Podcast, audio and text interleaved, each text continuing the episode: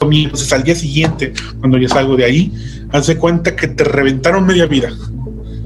O sea, estás casado como con tu esposa y como con el trabajo que desarrollas, ¿no? Y el día que te quitan la camiseta de trabajo donde, donde tú estabas metiéndole tu vida o apostándole a eso, pues ese día como que se te muere media alma, ¿no? Entonces, más o menos este es el sentimiento, o sea, te quedas roto. Hola, ¿qué tal? Mi nombre es Andrés Mancera y entrevisto a personas como tú y como yo que les ha tocado vivir en sus negocios situaciones de dificultad que los han puesto al límite de sus capacidades, tanto mentales como espirituales, para descubrir las herramientas y las estrategias que han usado para salir de la trinchera.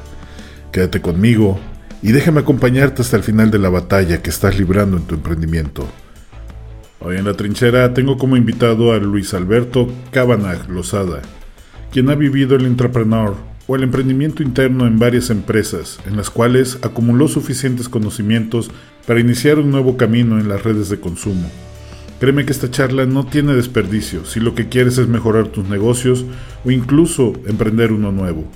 Espero que esta charla te sea de mucha utilidad. Comenzamos. ¿Qué tal Luis? Buenas tardes, bienvenido a la trinchera, gracias por estar aquí. Buenas tardes Andrés, ¿cómo estás? Muy bien, gracias a Dios. En una tarde lluviosa, con mucho relámpago, mucho trueno, rayos. Se está cayendo el cielo. ¿Qué tal por Está cayendo el cielo aquí en Jalapa. Así es. Aunque decían que a quien no le guste Jalapa, que regrese en minutos y cambie el clima. Jalapa es una belleza, ya ha ido cambiando mucho el clima, pero antes era la ciudad con las cuatro estaciones en un solo día. Podía salir con el sol, te metías a un, a un lugar, salías y estaba la lluvia, al rato ya estaba el viento, al rato ya tenías frío. Ha ido cambiando, pero esos días nos recuerdan esos viejos tiempos. Oye Luis, antes de hablar de tu emprendimiento actual, me gustaría que me platicaras sobre la experiencia que tuviste al emprender en el negocio de los saldos. ¿Cómo fue que llegaste a él? Muy bien, en este negocio yo llegué por, primero por contratación de un amigo, yo llegué pues con conocimientos en publicidad y bueno, este amigo eh, ya, tenía su negocio avanzado, ya tenía tres años trabajando eh, desde que habían llegado ciertos eh, bodegas aquí a Jalapa que tenían la situación de que se les acumulaban las mercancías pues que duraban mucho en piso o que las personas devolvían por ciertas características o por ciertos fallos que eran pues arreglables o que eran comercializables aún, pero obviamente que pues esos proveedores este, que, que, surtían estas tiendas pues eh, decidían dejar el producto ya en esta zona, ¿no? Y entonces ellos tenían que buscar compradores y entonces este amigo pues ya tenía tres años de ser comprador de una de estas tiendas y en estos tres años que ya tenía trabajando, pues empezó a tener la necesidad de empezar a dar publicidad a su negocio, de poderlo promocionar. Y yo llegué por esa razón ahí. Yo llegué a resolver situaciones publicitarias de comercialización. Sin embargo, al integrarme yo al negocio, empezó a descubrir esta persona que yo lo considero también, aparte de, pues fue mi jefe, también un amigo y un maestro en cuestión de los negocios, en cuestión de la visualización del dinero, ¿no? O incluso también de la visualización de la forma de, vida. Este, él se llama, sí va a compartir su nombre, la verdad, es la persona que a mí me agradaría mucho este, que en algún momento, pues también lo pudiera conocer, ¿no? Él se llama Antonio por su visualización, ¿no? Que tiene también en esta área de los negocios. Y también este, y bueno, este amigo pues me invitó a trabajar ahí y yo empecé a desarrollar ahí eh, muchas habilidades en la cuestión de la mercadotecnia, en la cuestión de la administración y empezamos a hacer un equipo muy, muy importante en cuestión de buscar productos, en buscar oportunidades de compras y llevarlas al, al negocio, ¿no? Y entonces promover ese negocio como una tienda de oportunidades más que como un negocio de donde se exhiben los productos y bueno, tardate en venderlos lo que tú quieras.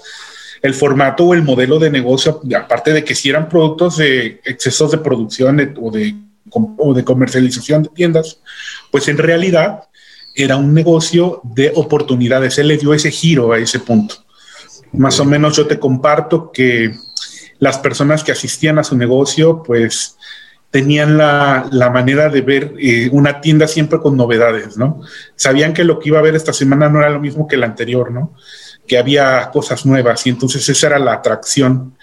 Entonces se hizo un giro muy, muy parte. También creo que él tenía la habilidad de hacer engranes con sus clientes, ¿no? Porque él siempre atendía personalmente, siempre estaba presente en su negocio no era de las personas que pues dejaba empleados y ya no, siempre él tenía ahí dentro de ese negocio una oficina y esa oficina estaba muy cerca del piso de venta, ¿no?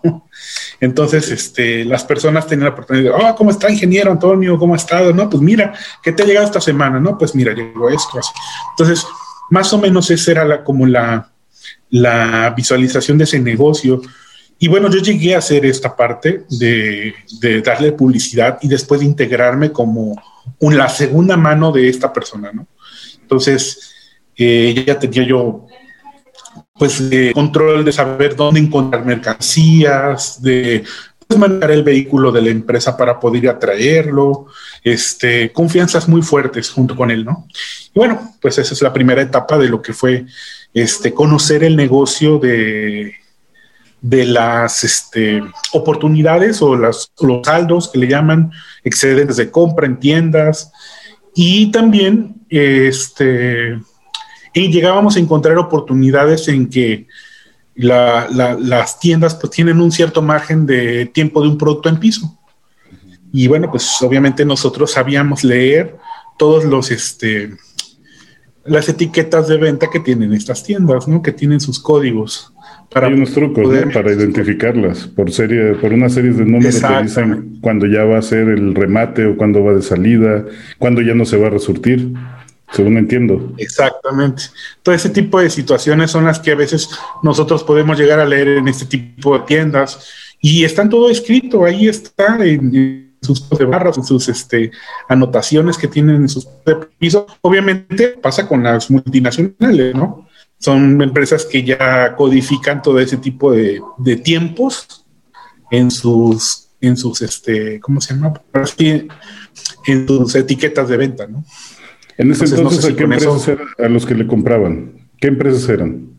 Mira, se puede saber. Ese negocio específicamente Costco. Específicamente el proveedor era Costco, pero era muy visionario, Antonio. Entonces, y él decía, bueno, si existe Costco, existe la competencia. En ese momento, aquí en Jalapa no había Sams. Este, eh, no había Sams. Y bueno, a final de cuentas, íbamos por producto a Veracruz, ¿no? Que era el, Sams que había más cercano. Nos tocó la apertura de Sams Jalapa. En aquel momento, él ya estaba encumbrado como un comprador fuerte, ya en esa temporada de que llegó aquí Sams a Jalapa, ya este, pues me imagino que dentro de las gerencias de cada tienda ya se van posicionando los nombres de las personas que te están comprando estos excedentes de, producción o de compra o de, sus tiendas, ¿no? Entonces ya le empezaban a llamar a él para decirle, ¿sabes qué, ingeniero? Ya tenemos aquí un saldo pues, de tanto y de tanto y tanto, y tiene estos productos y estas calidades y esto y esto. Entonces, este, me acuerdo que cuando fue la inauguración de aquí del SAMS de Jalapa, él fue invitado a esa inauguración junto con otras personas, ¿no? Y después inauguró SAMS Córdoba. Esa fue como que la, el hilo de, más o menos lo que veíamos viendo. Y luego empezamos a decir, bueno, si existe SAMS Córdoba, vamos a comprar el SAMS Puebla, ¿no? nos dimos cuenta que en Puebla había dos. estaba la Capu y estaba la Noria. SAMS la Capu, SAMS la Noria. Y bueno, pues empezaron a incrementar las bodegas de las cuales nosotros empezamos a encontrar productos. Luego encontramos que había una tercera línea que era de otra, de otra este, cadena de tiendas que es este City Club. Esta dependía de Soriana. Entonces, este, Organización Soriana tiene su bodega, igual que como Sams, igual que como Costco, y esa se llamaba City Club. Y empezamos a ver que en esa bodega que no estaba cerca, nosotros invertíamos en ir hasta Pachuca a visitar esa que era la más cercana. Ahora ya hay un City Club en Puebla. Pero en aquel momento invertíamos en ir a traer este, pues mercancías que a veces aquí en estos pisos de venta no había y que podrían funcionar como competencia de producto, ¿no? Entonces, esa es eh, como que una estrategia. Por ejemplo, esto funcionaba mucho en Navidad Por ejemplo, mm, Sams o Costco traían productos de Navidad muy de ellos, ¿no? Que eran las famosas villas y este muñequitos así con diferentes características, iluminaciones, movimientos. Y bueno, nosotros traíamos algo que no lo había aquí, pero que funcionaba como competencia y era un producto de Citico. Y entonces traíamos una villa alterna, que no era la de ellos, tenía, y yo, nadie sabía de dónde la habíamos traído. era un realidad original, producto de ustedes. Eran, en ese momento, pues era un producto original de muestrario ahí en nuestra tienda. Y entonces empezó la gente a, pues, a regresar por lo que estábamos encontrando, ¿no? Y la otra situación era el cruce de, en algún momento, este, comentaba contigo en un previo que este, hacíamos cruces a veces de, de mercancías, ¿no? Entonces esos cruces es que no a todas las bodegas le surten la misma mercancía. Va a depender mucho el clima, el factor económico, la, la persona a la que está este, destinado, ¿no? Ahora sí, esos productos y el mercado. Entonces a veces encontramos productos muy bonitos o chamarras muy bonitas en Puebla, pero que aquí en Jalapa no las traía esas mismas tiendas, ¿no? Entonces traíamos ese mismo producto a un sector en donde ellos habían elegido no, no, ponerlo. Y entonces se daban cuenta que pues teníamos el mismo, casi el mismo precio, la misma calidad y entonces eso atraía mucho a las personas. Entonces era cuestión de un trabajo de investigación en realidad lo que nosotros hacíamos. Y pues, yo me integré como publicista y a final de cuentas él y yo nos volvimos investigadores de mercados y de productos, ¿no? Que podrían llegar a ser atractivos para, para los clientes. Entonces, bueno, este negocio funcionó muy bien, pero obviamente, pues, todas las empresas tienen sus puntos cumbres y en algún momento, pues, también tienen sus, este, algunas cosas que les van adhiriéndose a su historia pues pueden cambiar el panorama, ¿no? Y entonces, pues también hay, hay, hay piedritas en los zapatos que pues también funcionaron y pues hicieron que este negocio también llegara a desmerecerse, ¿no? Ahorita ya no funciona, ya no está. No, de hecho, este, Antonio invirtió en, este, en generar un, nombre para su negocio, así tal cual. Este, en algún momento una consultoría le generó diseños, todo. Teníamos papilla, tarjetas, este, modo, este, incluso teníamos, este, aunque éramos poquitos de personal, eh, trabajábamos mediante un organigrama. Eh, teníamos un organigrama hecho, escrito, y que cada persona cuando se integra a la empresa, pues sí teníamos papelería para que ellas, estas personas leyeran y supieran cuál era sus actividades dentro de cada puesto, ¿no? Entonces, este, de, él lo empezó empíricamente, después pues vio la necesidad de contratar un servicio que vinieran a darle estructura al negocio que ya se estaba empezando a hacer más grande, ¿no? Entonces, eh, la, tienda se llamó Chip and Cheaper, era barato y más barato. ya ahorita no hay rastros de, de este negocio. Yo el otro día, pues como fue uno de mis primeros trabajos, pues le guardas un cierto amor, aprendes muchísimas cosas. Eso te iba yo a preguntar, ¿qué son de las cosas más relevantes que aprendiste al trabajar en un negocio de este tipo, de muchísimas oportunidades? Este, de las cosas más importantes que aprendí fue precisamente estar en un negocio en el cual eh, lo que pasó fue que lo construimos, vamos a suponer, juntos. Entonces, viví todas las etapas de maduración de un negocio y eso es bastante importante porque cuando vienes este, a aperturar tu primer trabajo y a conocer y tienes la oportunidad de ver y analizar un negocio, empezarlo a, investigar, luego empezar a invertir en publicidad de él, luego empezar a saber que requieres una estructura operativa y que tienes que generar sí o sí en algún momento, ya sea porque tú pongas ese conocimiento o porque contrates a alguien que te venga a dar estructura y generes ese libro mágico que es este, el organigrama y toda esta parte operativa. Y luego aparte, llegar al manejo de, bueno, ¿qué vas a hacer con las inversiones? ¿No? Entonces, para mí fue muy importante ese trabajo porque pues le dio estructura a toda mi vida. en realidad ahí aprendí a hacer negocio, ¿no? Ahí aprendí. Este, y este conocimiento lo aplicaste en un negocio que pusiste, digamos que un negocio a un lado, que, que lo hiciste de esto mismo, de los saldos. ¿Cómo se llamó tu negocio? Sí, mira, mi negocio se llamaba Casa, le puse mi apellido, le puse Casa Cabanaj, este, yo me llamo Luis Alberto Cabanaj Lozada. Y mi papá tuvo mucho tiempo un negocio de, este, de pues venta, él tenía una tienda de abarrotes. Entonces yo pues queriendo de dar como beneficio el apellido que llevo y todo eso, le puse Casa Cabana. Entonces, remates Casa Cabana. Pero a final de cuentas era un modo a la, a la, par de lo que yo ya estaba trabajando con el señor Antonio.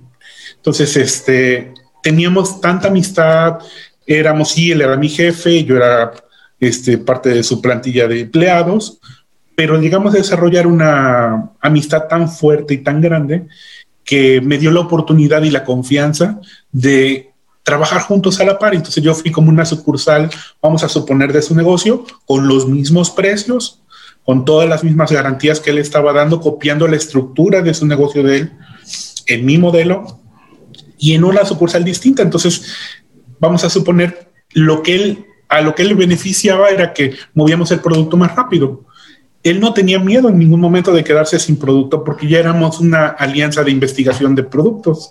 Entonces nunca tuvimos esa parte de que nos faltaran este, en algún momento, ¿qué vamos a meter esta, esta vez? ¿no? Porque siempre andábamos buscando y buscando y buscando. Sabíamos que producto jamás nos iba a faltar. Esa parte ya estaba resuelta porque pues el 90% del trabajo que realizábamos era investigación de mercados, de proveedores. ¿no? Y lo mejor que tenían que era un negocio de que no siempre debería de haber lo mismo. O sea, no tenían el problema de que si se acababa un producto tenían que buscar resurtir, sino de que llegaba otra novedad y venga, venga, venga, lo que viene. Exactamente, entonces, y ya más o menos habíamos visto que nuestro mercado, por ejemplo, en Coatepec, si hablábamos de ropa, estábamos viendo que nosotros estábamos vendiendo un promedio de precio en ropa en jeans, por ejemplo, si lográbamos conseguir que tuviéramos un, proveedor que asemejara la misma calidad que te estaban vendiendo en la bodega, Costco, Sams, y que ellos están vendiendo un pantalón en 315 pesos, yo lo podría conseguir con un proveedor directo que me diera la misma calidad y lo pudiera poner al mismo precio, pues perfecto, ¿no? Y lo lográbamos. Entonces empezábamos a invertir, bueno, más que nada más, más él que yo en el momento de irnos, pues obviamente a las, a las, este, ¿cómo se llama? Expos textileras, que principalmente te digo las que más fuertes estaban en el país. En ese momento eran en Guadalajara y nos íbamos un fin de semana a las expos a conocer proveedores, a buscar lo que realmente queríamos traer en el precio que lo queríamos traer y ponerlo acá. Entonces, sí había oportunidades, ¿no? Entonces empezamos a tener de línea ya una marca que la gente empezó a buscar. Entonces ya era este, que las personas empezaron a, visitar nuestra tienda frecuentemente porque sabían que iban a encontrar precio, iban a encontrar un buen producto y además rotación, Porque, por ejemplo, él buscaba, por ejemplo, en blusas de dama, que, que las blusas fueran atractivas de esa temporada, pero no compraba en demasía, compraba hasta que se acababa la temporada y ¡pum! Ya. Aunque daban dos o tres piezas, las rematábamos Buscaban blusas, no, no hay señorita, esta semana no hemos traído, pero cuando volvíamos a invertir en blusa era algo que sabíamos que iba a ser atractivo. Y entonces se invertía y no, no, no siempre a tener de línea, sino simplemente eran oportunidades, era como el mercado. Ay, mira esta blusa, y si sabían que no se la iban a llevar en ese día, muy probablemente las siguientes 15 días que ellos fueran no la iban a encontrar. Entonces esto también era una, un factor emocionalmente que disparaba la compra de las personas en nuestra tienda. manejaban la escasez. Exactamente. Muy bien. ¿Y qué, pasó con Casa Cabana? Pues fíjate que pues todo iba viento en pupa y todas las, este, las situaciones estaban dando para que pues yo tuviera un crecimiento muy a la par de la que estaba teniendo Antonio y que pues también capitalizaran. Pero en ese momento pues resultó que pues eh, el municipio decidió pavimentar la calle donde yo estaba, exactamente ese tramo. Y entonces, este, pues las personas como, pues no eran productos de primera oportunidad, ¿no? Aunque algunas sí, en algún momento me llegaban cosas como abarrotes, ¿no? Al cereal o cosas que llegaban. pues las personas las buscaban, pero realmente la mayor parte de los productos que yo tenía, pues tenían que ver con ser ropa o con ser, eh, por ejemplo, algunas casas de campaña, este, lámparas, eh, casas para el perro y, una que otras ocasiones me llegaban computadoras o, o, este, alguna pantalla por ahí o lo que sea, pero no eran productos de así como de primera necesidad, ¿no? Y entonces realmente esa parte de la calle la cerraron totalmente al no poder pasar porque levantaron drenaje y toda esa parte. Y pues tú sabes que pues ya a nadie le gusta enlodarse. y entonces pues tres meses en un capital que yo pues la verdad venía levantando de cero, venía yo apenas empezando a generar mi clientela, tenía yo ya dos años trabajando pero pues en estos dos años te fortaleces y todo, pero no tienes infraestructura para aguantar tres meses sin vender, ¿no? O sin sacar una venta diaria. A mí en lo personal, pues esto me, aparte me afectó bastante. Y pues a la par de ello, también era un negocio que estaba pegado a otro, que es el que te comenté que quien me dio la oportunidad de poder tener estos mismos precios, de poder comprar con él, de sumar con él mis, mis, mis recursos para poder obtener más este, poder en compra, etcétera, ¿no? Todos este tipo de cosas, pues también él tuvo, eso, eh, tuvo un problema un poquito parecido, pero este, también eso afectó a que yo siguiera en este, en este negocio, aunque pues lo conozco, ¿no? Todavía hay muchas oportunidades en que yo voy a las tiendas y yo digo, esto está en remate, esto está en liquidación, esto ya lo van a sacar de piso, porque conozco el negocio, ¿no? Entonces yo muchas veces este, cuando un visito las tiendas y Costco, Sam's, pues veo sus anaqueles y yo digo, mira, pues este producto está súper bien, o sea, este producto costaba 25 mil pesos, ahorita ya está en 12 y las personas no lo van a ver porque ellos no... Hay una parte que uno empieza a desarrollar cuando estabas en este negocio o es la parte que yo empecé a, a de solamente con detectar de qué área de la tienda es el producto, yo ya casi sé en lo que ese producto debe vender. Pues vas desarrollando un feeling de, saber que cada sector de la tienda tiene un estándar como de precios. Entonces, eso es precisamente algo que se desarrolla, que ya no importa en qué tienda te encuentres, si es en una, en otra o en otra, o en un Walmart o en un Superama o en lo que sea, ya más o menos tienes un preestablecido de en cuánto deben estar los productos dependiendo del departamento al que corresponden ya tienen ahí una, un máximo y un mínimo.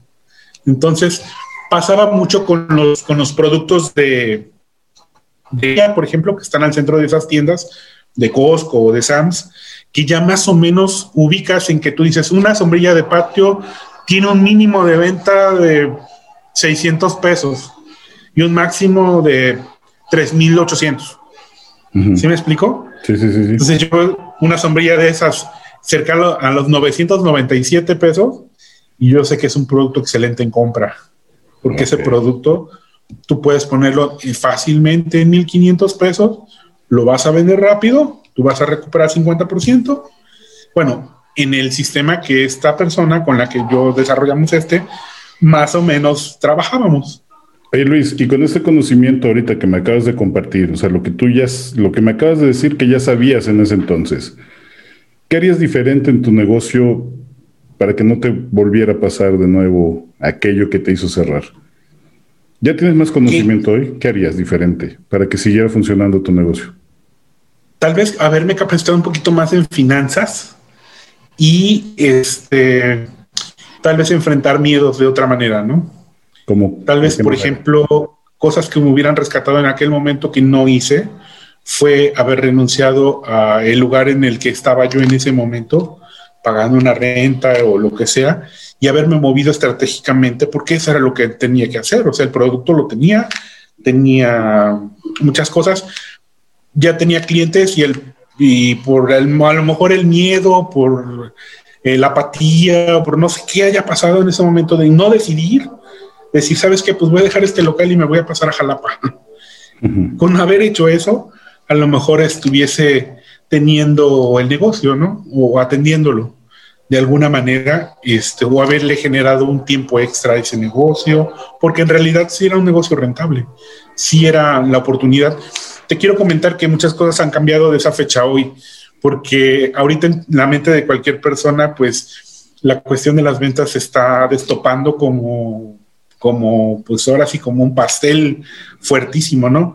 Porque ahora tenemos los beneficios de las redes sociales y tenemos los beneficios de una infraestructura que en aquel momento, que a lo mejor esta plática, si la llegamos a contextualizar, eh, que estamos hablando del 2005, en el cual pues este, no había este desarrollo de, ventas por internet y de, esta infraestructura de entregas a domicilio y de todas estas cosas que ahora existen, ¿no?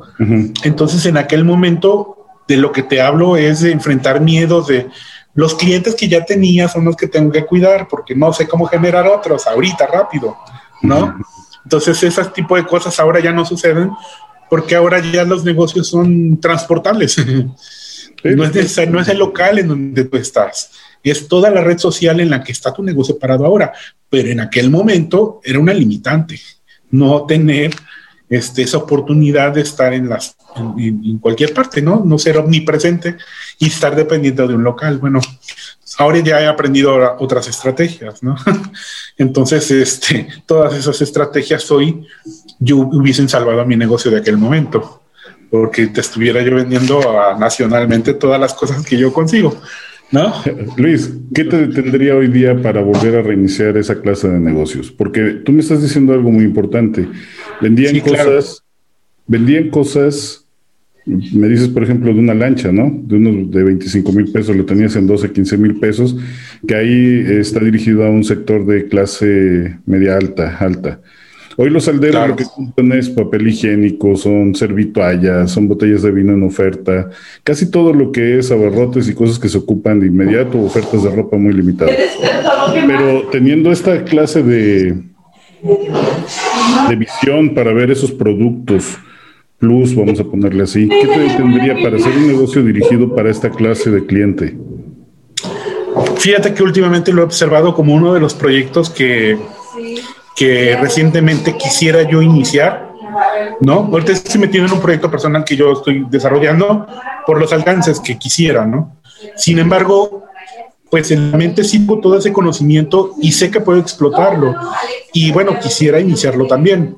Obviamente, soy de las personas que realmente y fielmente creen que hasta que no desarrolles uno de tus, tus proyectos al 100% y lo cumplas, no puedes iniciar otro porque estarías atendiendo dos cosas a la vez y eso es imposible.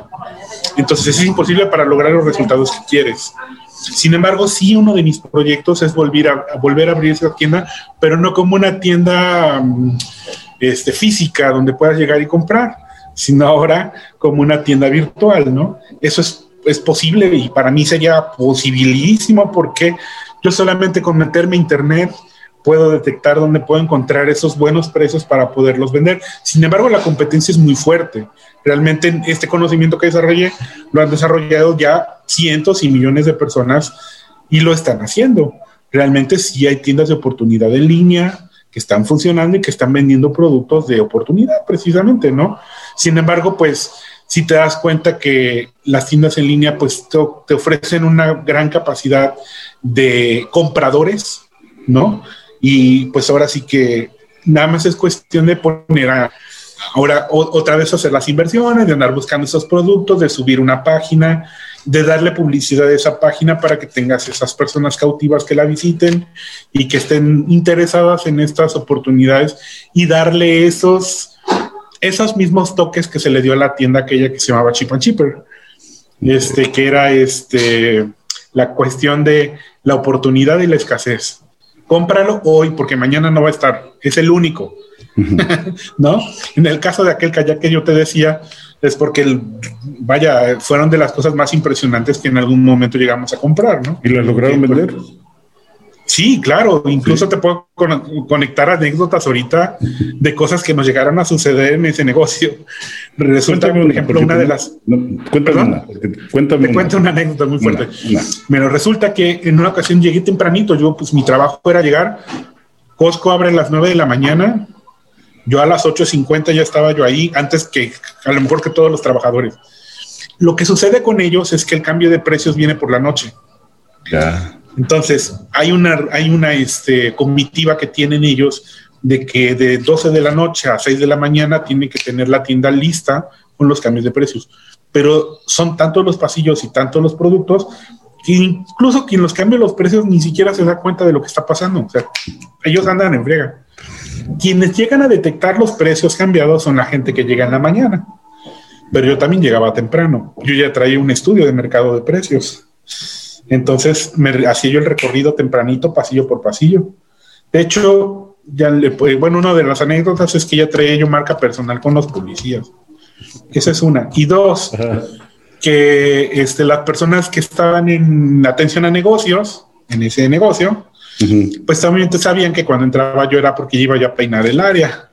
Y al ratito, pues me veían entrar con un patín, de aquellos de los que para jalar una tarima completa, y es que me encontraba, por ejemplo, en algún momento una tarima llena de vasos de policarbonato, que el día anterior estaban en 390 pesos, y hoy me los encontré a 117. Qué bárbaro. Entonces, obviamente, anotaba yo en mi libreta el producto, no hacía yo ninguna simple, porque hasta por cámaras te vigilan ahí. Entonces, este, anotaba mi libreta en producto y seguía caminando. Y una vez que yo, yo hacía la selección de lo que me iba a llevar, ya salía yo por la tarima y ni siquiera ellos sabían a qué pasillo iba. Entonces ya nada más veían que venía yo con mi tarima de pasos de policarbonato. Iba yo a la caja y cóbrame esto, por favor algunas ocasiones tuve el impedimento de la misma línea de cajas de que no me querían vender el lote completo, que porque tenía que estar dispuesto para todos los clientes que pagan su membresía.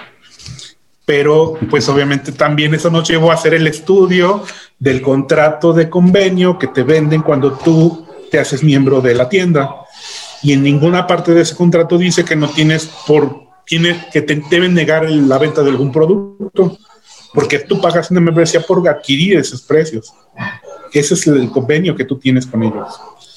Entonces, todos los, puntos los tuvimos que ir analizando. aquí te estoy platicando unas anécdotas sobre otras y sobre otras y sobre otras, ¿no? Pero todas esas cosas son las que pasas cuando te metes en ese negocio, tienes que estudiarlo.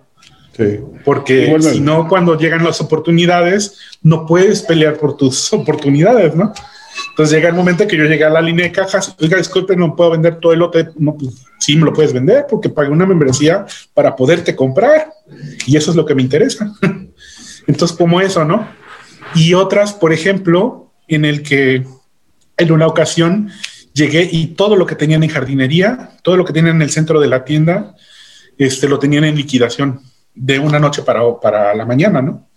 Llegué temprano, y obviamente le dije a la persona, me agarra todos los viene viene de ahí del estacionamiento, les pagué porque sabía lo que estaba yo buscando, ¿no? Entonces, este, fui a ver a los viene viene de cada quien, a ver 100 pesos a cada uno. Me van a acompañar, vamos a ir al centro de la tienda, tú te vas a agarrar un carrito, tú otro, tú otro, tú otro, y se van a traer todo lo que yo les diga.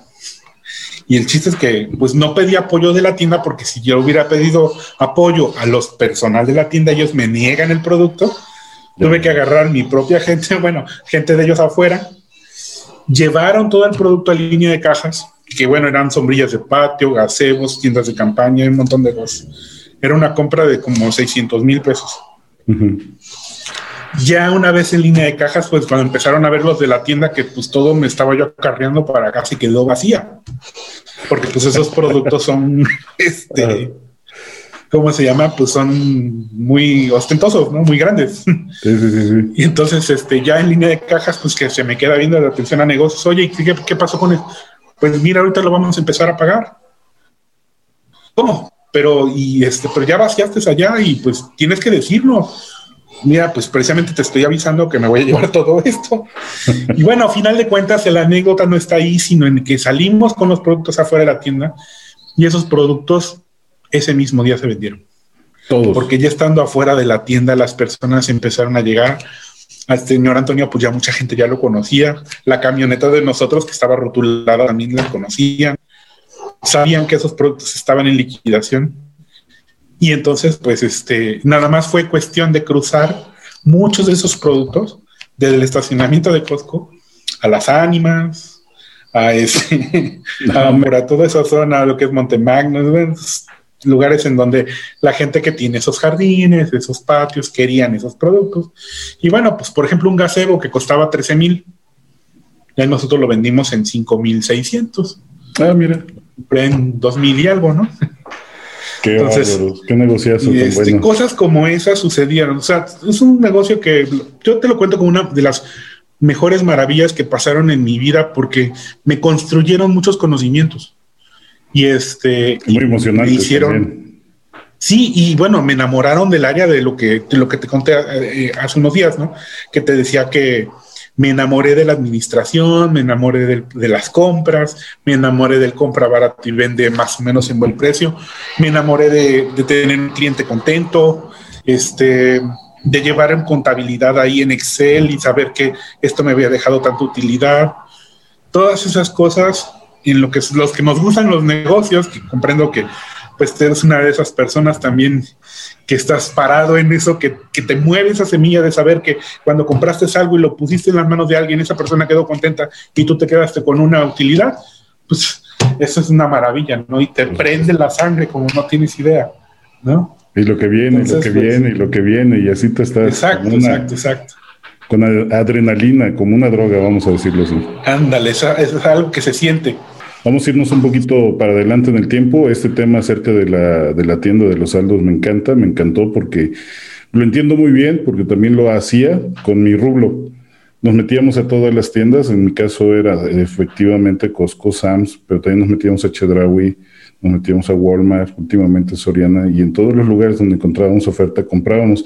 Y los mismos problemas que tú me estás comentando, yo los tenía y las mismas soluciones las dábamos en el sentido de que llegabas a caja y te decían, no, este producto nada más se puede llevar 12, por ejemplo. Pues ahí nos ves un día completo pasando en todas las cajas, cuatro, cinco, seis personas, acarreando, bueno, te decían, por ejemplo, 12, nada más puedes llevar 12, 12 de un solo suero. Ah, pues nos llevábamos de todos una docena en cada carrito y éramos como cuatro o cinco. Y salíamos, uno se los llevaba y volvíamos a entrar y volvíamos a entrar y volvíamos a entrar. En una ocasión sacamos cerca de mil cajas de suero electrolit en ¿Dónde fue? La comercial mexicana. Y esos mismos problemas que tú dices, los mismos problemas nos tocó vivir. Pero bueno, eh, nos podríamos pasar eh, platicando toda la tarde de esto, pero quiero llegar a los demás puntos. ¿Me podrías contar brevemente por qué después de ser un comerciante exitoso, vamos a ponerlo, o sea, estabas de la mano de, esta, de este señor y te estaba llevando a construir algo que después podías haber replicado si te hubiera ido bien. ¿Por qué te empleaste en McCarthy? Bueno, sucedieron cosas eh, anteriores a, a que llegara yo a McCarthy todavía. Hay alguna, un, un intermedio por ahí que no te platiqué. Y fue que este, aunque yo estaba desarrollando tanto el negocio a la par y él estaba haciendo ese negocio y llegamos a empezar a sentir como que el agua por acá y todo eso, pues obviamente también viene por ahí la, la situación del enamoramiento y de que una a construir familia. Y entonces igual lo que estaba yo promediando en ingresos entre uno y otro negocio, pues obviamente pues para mí no eran suficientes.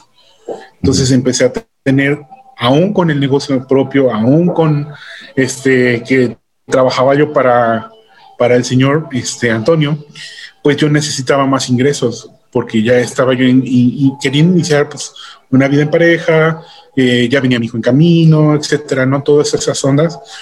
Entonces, este, el, la necesidad económica vino una oportunidad por ahí en donde yo podía ganar un poco más dinero de lo que yo con estos dos negocios o con estas dos formas de vivir tenía, ¿no? Entonces me, me, dieron la oportunidad de trabajar dentro del encargado de un, de un auto hotel. También esa experiencia la tengo. Duré cinco años trabajando como un encargado de un auto hotel. Lo que has pues, visto. ¿Eh? Lo que has de haber visto ahí. Sí, y escuchado. Pero ese es otro tema. ¿Y qué pasó?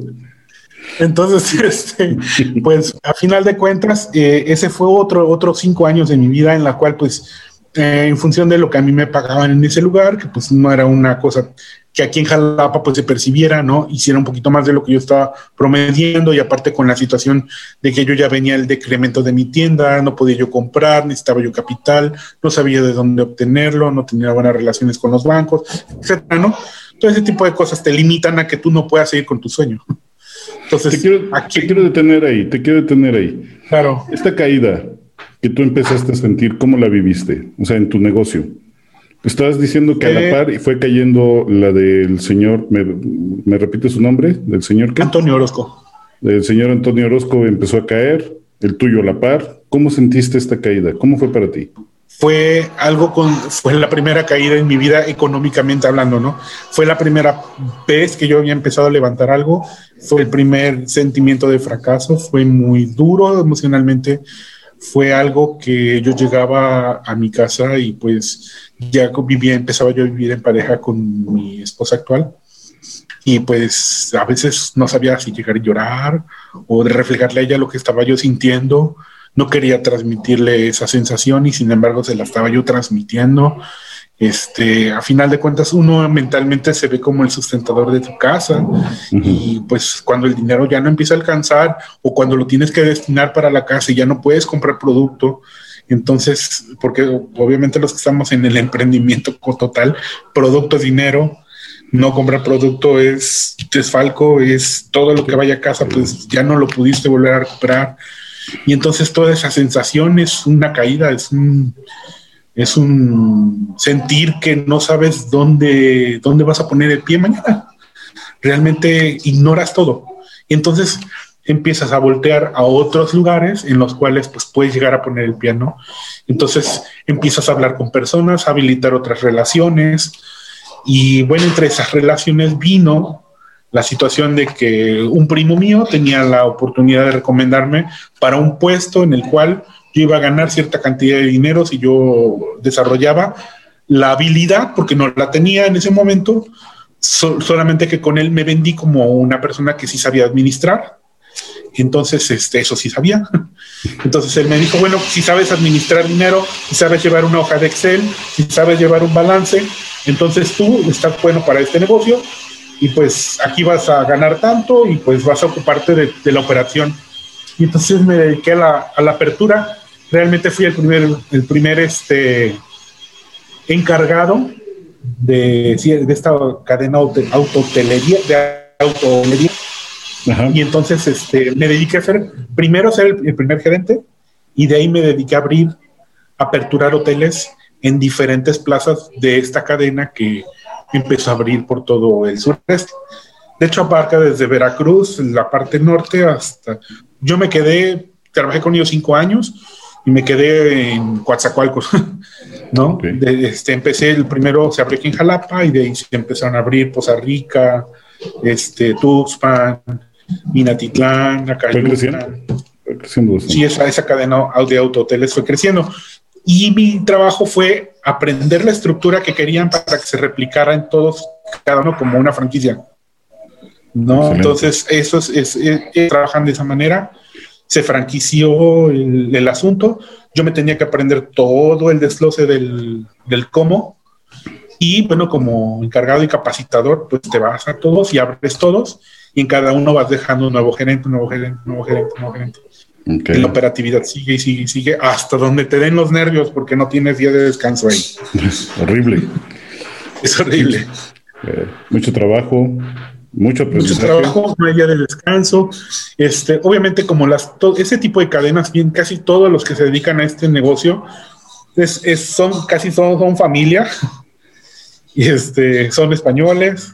Normalmente vienen de los negocios de las mueblerías y aperturan autoteles. Esa es la estructura. Lo conocí ahí porque conviví con no solamente con los dueños de esta cadena, sino pues en algún momento había convenciones, ¿no? De, de autoteles y todo eso. Y conoces a toda la estructura y todos más o menos es lo mismo.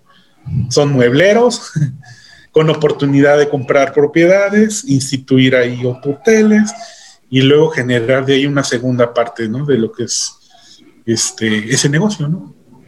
Y entonces a percibir ingresos de la, de la, de la, también conozco ese negocio muy bien.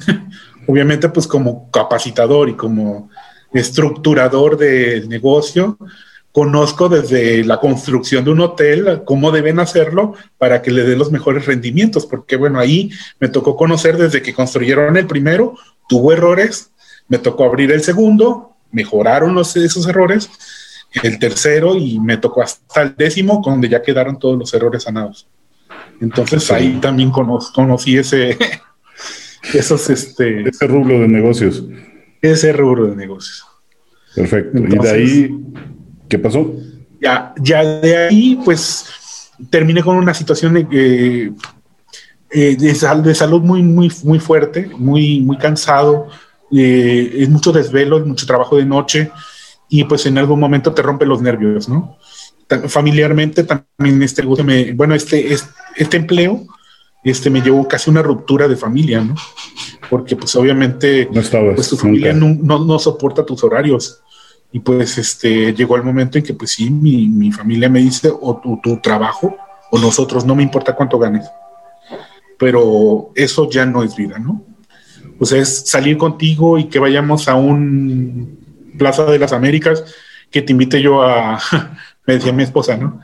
Que te invite yo a ver y que he dormido en las salas de Liverpool, está cabrón, ¿no? sí, sí pasa.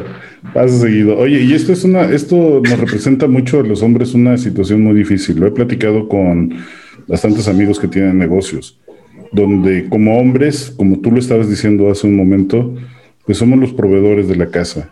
Y tienes familia y te empiezas a esforzar más el tiempo se empieza a limitar, pero tú empiezas a cumplir lo que tú crees que tienen expectativas de ti, que es que la casa esté cubierta, que haya comida siempre, que todos los gastos estén hechos y no importa el horario. O sea, esa es, la función que tú te autoimpusiste. Pero después, ¿qué pasa cuando, cuando tu propia familia agarra y te dice, oye, este, es que nos tienes abandonados, es que no nos quieres, es que nunca nos ves? Y tú como hombre dices, pues, ¿qué hago? Dejo de trabajar, estoy aquí, nos falta comida, después hay problemas, sigo trabajando y pierdo a mi familia y nos meten en una, en una serie de conflictos bien pesados, bien duros. Y no todos los matrimonios lo logran superar, o sea, no todos los hombres, por así decirlo, lo logramos hacer bien. Porque hay personas que se salen, ahora pierden todos los ingresos que tenían, la calidad de vida disminuye de la familia y después viene el otro problema. Ya no tengo, las, ya no tengo las cosas. ¿Qué hacemos? ¿Cómo lo viviste fíjate tú? Que, fíjate que en esta etapa de lo que estamos ahorita conversando, eh, hay un punto en el cual, pues, este, tiene uno que empezar a observar. Realmente tienes que siempre, en algún momento, escuchar, escuchar todo, ¿no? Entonces, normalmente lo que siempre y lo que dice, pero eso tienes que hacer porque si no solventas vas a perder la familia. Pero cuando realmente escuchas a tu familia y te dices, ¿sabes qué? Es que de todas maneras me va a faltar porque en algún momento tú te estás perdiendo, tu salud está disminuyendo, tu peso aumentando cada vez más, tus nervios están totalmente reventados y ya no tenemos vida porque cuando llegas llegas a dormir y cuando estás despierto estás enojado porque no dormiste bien. Entonces nada está bien.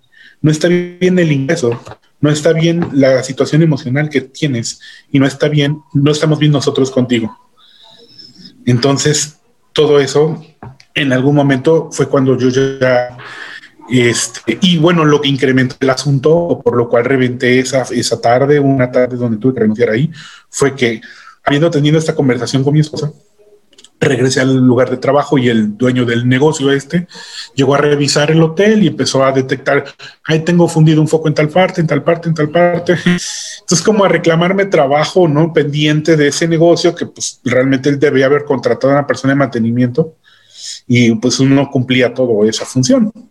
Realmente pues este eh, era un exceso de, de trabajo. Entonces digo, bueno, no me siento a gusto, con el trabajo, mi esposa tampoco. Yo también no estoy cumpliendo bien en mi casa, aunque el dinero esté llegando. De todas maneras, aquí haga lo que haga, este no es el camino. Y entonces allí viene el parteaguas. Y ese momento dije, ¿sabe qué, señor? Aquí está su negocio. En este momento usted vino a retirarme el dinero. Aquí está su dinero. Y cerramos cuentas. En este momento busque usted una persona que se encargue. Y yo ese, ese paso lo di por puro impulso del, del, no saber ya qué más hacer para poder estar bien con todas las estructuras que tenemos como personas. ¿no? Ya no estaba bien con mi familia, no estaba bien en el negocio, no estaba bien. Entonces tuve que quebrar esa parte y al día siguiente no sabía yo qué iba a hacer. Porque yo salí de ahí sin un trabajo. Es más, era mitad de quincena, no iba yo a cobrar el día Pero porque salí... Perdón. ¿Qué pasó por tu cabeza el día siguiente? Al día siguiente, despertar y sentí una cruda de no saber si había hecho bien, si había hecho mal, pero ya estaba hecho todo. Entonces ya nada más es un despertar y saber qué viene. Pero pues la vida te va, te va aperturando, o sea, algo cerró, pero algo se abre y tardaba horas. Entonces, ¿En, eso... ¿Cuánto tiempo tardó a que llegara tu nuevo trabajo? pues me parece que fueron como 15 días a lo máximo, pero la información de que lo iba yo a tener como día y medio. Día y medio. Al día y medio, bueno, obviamente se empezó a informar mi familia que yo me había quedado sin trabajo por la decisión personal, que todo yo estaba deseando que yo me saliera de ahí. Todos ya estaban. Todos lo recibieron perfecto. Exacto. Ya te, estaba esperando otra cosa. El compromiso era mío, ¿no? Para seguir sustentando, pero final de cuentas, este, la situación era esa.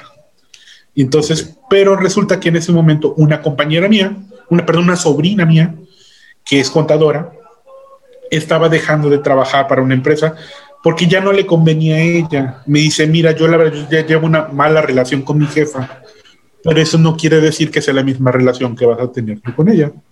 Yo la verdad no voy porque yo ya me cansé, yo voy a emprender otro negocio personal, pero voy a dejar esa, es, esa puesto, ¿no? Y esa persona te conoce a ti. Entonces, pues, si tú quieres, te recomiendo, tú presentas ya tu documentación y yo sé que esa persona te puede llegar a dar el empleo para, para ti, ¿no?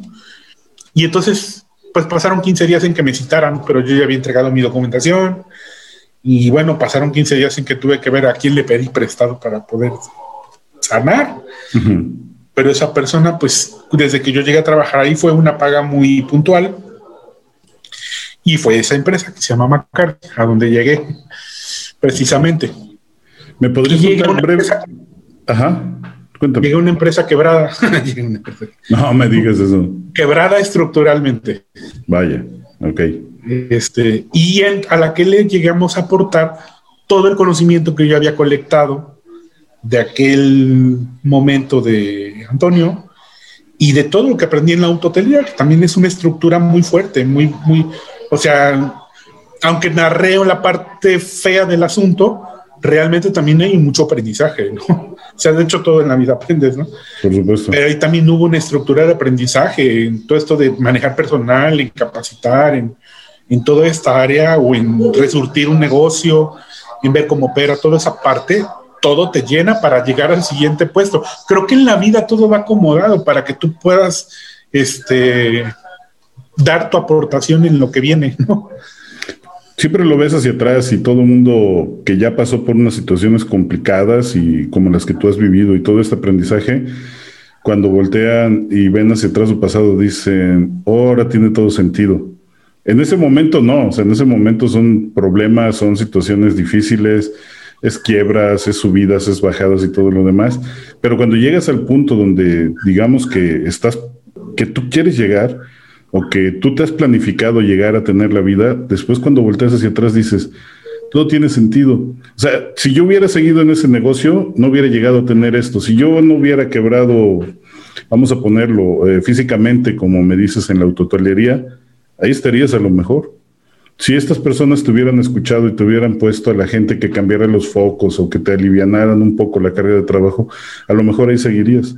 En un trabajo donde no estarías tan mal, pero tampoco estarías bien. Fíjate que de toda estructura que te digo que ya venía sucediendo en mi vida, o bueno, de esa estructura que ya venía yo colectando, de cómo diagramar un negocio, el primer día que me citaron en aquel momento en ese, en ese nueva negocio que se llama McCarthy. Este, bueno, es un, es un, te explico un poquito el negocio, es un método educativo que se basa en el aprendizaje de la música y que tiene la, la, oportunidad de capacitar al personal de las escuelas preescolares privadas para que se cumpla el método. Implica, ya como parte logística o de bodega, un, este, un libro, un, compendio de tarjetas con las cuales se trabajan las, las sesiones durante el ciclo escolar. La parte inventariable del, del, programa es esa parte que es el libro que acompaña el método. Pues mira, cuando yo llegué a, este, a esta empresa que se llama McCarthy, pues se requería una persona que llevara el control administrativo de toda esta, de este negocio, ¿no? Realmente eh, de la estructura que yo ya traía, del modelo de los negocios que yo ya traía anteriormente, pues me permitían definir muy bien cuáles son las preguntas básicas que puedes llegar a hacer a un lugar para saber si el negocio está bien o está mal. Entonces, me, cita la, la, la, dueña de este negocio y me dice, oye, yo tengo problemas porque creo yo que en tanto tiempo que llevo operando este negocio, yo debería tener ciertas utilidades y no las tengo. No veo dónde están. Entonces, básicamente yo notaba que ella tenía una este, pérdida de información, que igual como autor de un modelo educativo, había invertido su vida en estar creando y se había dado la oportunidad de ser empresaria sin tener los conocimientos de llevar un negocio. Se le dio una a la otra por la consecuencia de la inclusión de que el producto fue exitoso. Pero a veces el que tú tengas un modelo de producto exitoso no implica que tengas los conocimientos para ser un empresario. Entonces te lleva o te acarrea a ese punto y durante muchísimos años, pues ella contrató gente que pues en algún momento a lo mejor fue parte de su familia, en algún momento fue este, conocidos, que ella creyó que les llevaban bien la dirección y que pues ella tenía la incertidumbre de que el negocio estuviese llevándose con buenas reglas y con buenas este, directrices para generar las utilidades necesarias. Entonces, realmente la primera pregunta que yo le dije a la persona que me presentó ella como su encargada de bodega es, oye, ¿y cuánto producto tienes aquí? Me, me llevaron a la Ciudad de México, en donde había una bodega. Y mi pregunta fue, disculpe señora, ¿y cuánto? Porque era una encargada mujer la que llevaba el producto, lo que era el tangible del negocio. ¿Cuánto producto hay aquí? Y no me pudo contestar porque el producto estaba como por empaquetarse. Eran tarjetas, son tarjetas libres, no encuadernadas, sino son tarjetas libres y las tenían pues difuminadas en una mesa para poderlas irlas sí, sí, sí, ¿no? Y entonces no me pudo contestar la pregunta y yo cuando no me pudo contestar la pregunta es una pregunta básica para un negocio.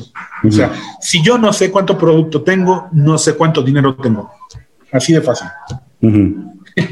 Desde ahí ya estaba mal, desde ese punto. Cuando hice esa pregunta y no me la contestaron en ese momento, a mí realmente desde el momento que yo salí de McCarthy, me preguntas con cuánto producto dejaste McCarthy, tanto. Y ahí está inventariado. Cuéntame. Entonces, desde esa pregunta yo me di cuenta que quien llevaba la administración estaba haciendo negocios raros. Mm. Porque no es, no es posible. La única manera en que tú tengas las cosas no contadas es porque no quieres que las personas sepan cuánto producto hay. Así es. Es la única. Sí. Entonces, y maneras había muchas de, lograr el, resultado, cosas que yo implementé en ese negocio. Entonces, ya después de eso, partiendo de eso, la señora, la dueña de este negocio, me citó a solas y después de la evaluación que hiciste, este, Alberto, dime qué, ves. Y le digo, mire, señora Carmen, fíjese que este, pues yo lo que detecto es que si usted no tiene un control de inventario, usted no sabe cuánto dinero tiene. Usted no sabe cuánto dinero invierte, usted no sabe cuánto dinero paga. ¿O sí lo sabe? Usted necesita un reporte en su escritorio mensual donde diga cuánto invirtió, cuánto sacó, cuánto producto tiene y qué inversiones hay que hacer a posteriori. Eso es el plan de trabajo de cualquier negocio. Si usted no sabe eso, yo sí se lo puedo estructurar. Entonces, con esa seguridad, al día siguiente tenía yo trabajo. La parte complicada es que tenía yo que empezar a luchar contra toda la estructura que yo ya tenía, que pues en algún momento son momentos incómodos, ¿no? Que es como empezar a mover a esa gente, correr a las personas, etcétera, ¿no? Y si es familia, peor todavía. Y si es familia, es peor. Es muy fuerte. Fue un proceso fuertísimo donde no solamente estaba involucrada la de la bodega, también estaba involucrada la, impresora. Así de fuerte estaba el problema. o sea, la impresora también te podía inflar el precio a lo que quisiera y ella pagaba pues lo que se tenía que pagar porque no sabía de estudios de mercado. Cuando yo entré, pues yo dije, ¿por qué están mandando imprimir en Monterrey si aquí hay impresoras más cerca? Incluso la impresora la encontramos aquí en Jalapa la mejor que nos podía haber dado la calidad. ¿no? Y entonces, no tenía un negocio, nada más tenía ¿qué? una función de ego o qué. O sea, la señora no sabía pues, nada. Es muy probable que, bueno, algo que yo he notado mucho en, las personas que, bueno, desarrollan mucho esa parte de ser autores o de ser, es que viven mucho de lo que las personas digan o piensen ellos, pero en realidad les cuesta mucho poner pies en la tierra de, en realidad, qué es lo que se está viviendo en este momento, qué puedo yo hacer, ¿no? Pero como que les cuesta mucho aterrizar ahí, como que es más fuerte la parte, lo que van a decir el autor plana o del autor, que tengo una quiebra y por no enfrentar eso o que la gente se den cuenta, prefieren postergar y postergar y postergar. No sé, son miedos, a lo mejor que yo vi en esta persona. Pero cuando yo le, di la seguridad de lo que estaba viendo, le digo, mira, deja en mis manos las cosas. Si las dejas en mis manos, yo te estructuro y te pongo todo. Entonces, de eso que yo recibí, obviamente la primera, lo primero que pedí, trasladen esa bodega de México aquí a Cuatro porque yo no me voy a ir a vivir a México. no me gustaba el DF. Entonces sí, tuve la, tuve la oportunidad de hacer eso, entonces me dijeron, ¿cuánto me cuesta? No, pues tanto, a ver, yo voy por eso. Contratamos los servicios, me trajeron toda la estructura, empezamos de cero, desde buscar un local acá, armar todos los anaqueles. Yo empezar a involucrarme en el conocer el producto, porque yo ya había metido mi cuchara y me dijeran cuánto producto había, conocía, había que saberlo estructurar, conocerlo, cuántas tarjetas llegaba a cada nivel, cuántas tarjetas llegaba a cada nivel, qué implicaba cada uno de estos productos, un disco, unas tarjetas, un no sé qué, un material para capacitación de maestro. Toda esa estructura me, me tocó más o menos unos ocho meses. Aprenderme y estudiar su modelo y después de eso ya vino la estructura en cuanto a cómo íbamos a proteger el producto, a contabilizar, armar un terminal punto de venta para poderlo, este, fácil, así de sencillo estaba. y además pedirle a la imprenta tan fácil que era que cuando me entregara, me entregara compaginado. ¿Te entregara el qué? Compaginado, el producto compaginado. Ok. Ya todo acomodadito, nada más para empaquetar y vámonos. Exacto porque la, la imprenta anterior entregaba este, todo el producto descompaginado, o sea, puras tarjeta 1, puras tarjeta 2, puras tarjeta 3, así. Y en bodega se hacía ese proceso. La empresa que contratamos para producir el producto a partir de que yo entré, bueno, no sé si puedo decir el nombre, pues se llamaba Tempera, está aquí en Jalapa, en Azueta. Y cuando yo visité la imprenta, yo le llevé el producto, le coticé con ellos, me mejoraron el precio de lo que se estaba pagando en Monterrey. Y todavía le pregunté, señor, ¿me pueden entregar el producto ya armado? sí, con mucho gusto, tenemos la compaginadora. Nada más le metemos las tarjetas y me saca mil ejemplares por cada 20 minutos. Entonces, este, ah, pues está bien, pues dame todos tus servicios, ¿no? me, estás me estás cobrando muy caro, pero ok, voy a trabajar contigo. Entonces, cosas como esa que bueno, cuando tú ya traes el, el, este, esta historia que te platico de saber acomodar una, una, bodega, de saber inventariar un negocio, porque parte de lo que me tocó como estructura es que aquel negocio que del primero que hablamos, que, que era una tienda de saldos, también se llegó el momento en el que hubo que hacer un terminal punto de venta, porque teníamos que tener el control de todo el, de todo el inventario. Entonces a mí me tocó en aquel momento estructurar ese punto de venta ese conocimiento lo apliqué acá. Se empezaron a mejorar muchas cosas, este, los discos los mandaban a hacer por fuera, pues fue una elección mía que en vez de que se mandaran a hacer por fuera, compramos nosotros las quemadoras de discos y ahí mismo en nuestra bodega hacíamos nuestra, bueno, en aquel momento que se usaban los CDs. También esa fue una de los partes que tuvo este negocio, que también viene a tener su, su caída, ¿no? O sea, he experimentado esas caídas así como me ha tocado vivir que en algún momento he sido el, como que en este negocio yo llegué con toda la experiencia para poderlo llevar de un punto de quiebre a una alta, en esta alta también me tocó experimentar otro punto de quiebre en el cual ya no había la posibilidad tampoco de meter el hombro. Todos los conocimientos hasta donde yo había llegado ya habían sido aplicados, pero ya requerían de otra escala mayor de, de conocimientos que ahorita con lo de la pandemia, pues este, había que, haberlos estructurado, ¿no? ¿Qué fue lo que, pasó? ¿Qué fue lo que pasó en esta empresa? Por lo que me estás comentando. Ah, ok. Aquí en el, en el asunto está, en que a esta empresa le empezaron a afectar los, las situaciones digitales. E, este método se, se implica que se capacite al personal, que se ocupe la música, la música, este, ¿cómo se puede decir? La música original de la autora. Y obviamente para proteger el modelo educativo y para proteger la comercialización, obviamente todo está registrado en derechos de autor, en el INPI, por todos los, los, registros que se requieran para poderlo comercializar como obra maestra. Entonces, este, todos estos registros. Lo que empezó a pasar es que teníamos que empezar a buscar los vehículos, poderlo compartir sin que la piratería nos comiera. ¿Sí me explico? Sí, claro. Y entonces, bueno, en algún momento, el momento más exitoso de este método, pues nosotros le, proveíamos bajo un cierto registro a los maestros que aplicaban el método en las escuelas privadas, se les mandaba su compendio de CDs, ¿no? Por ejemplo, para maternal requería el CD manual del maestro que traía en PDF todas las sesiones, día por día, la música que acompañaba esas sesiones para los niños de kinder y además su paquete de tarjetas con el cual iban a aplicar los modelos propuestos por el método.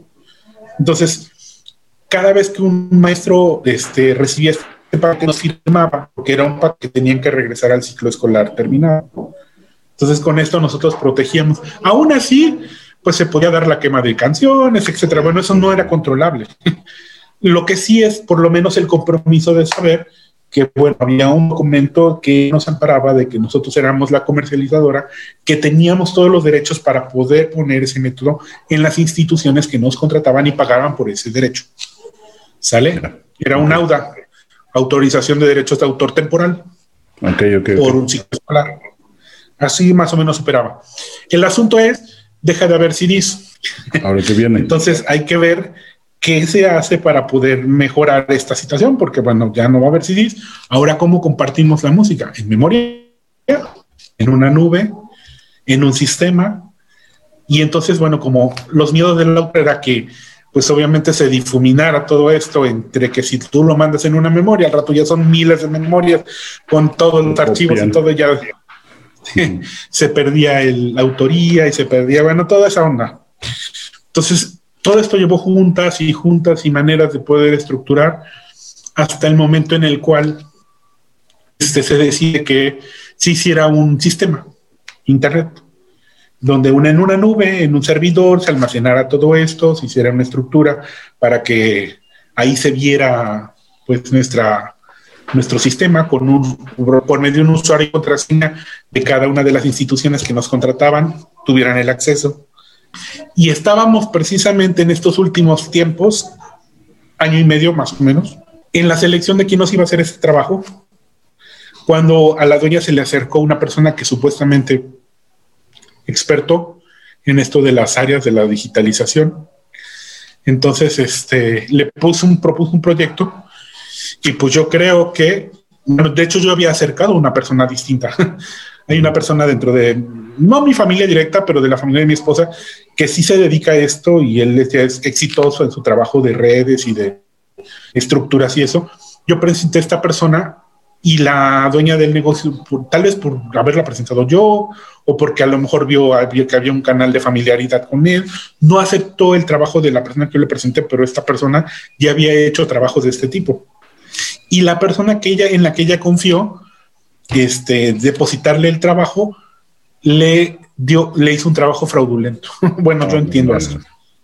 Pues ya, no sé, yo hasta cuando me salí de esta empresa, ya, llevaba más de medio millón de pesos pagados y entregado no tenía absolutamente, bueno, tenía 20% del trabajo.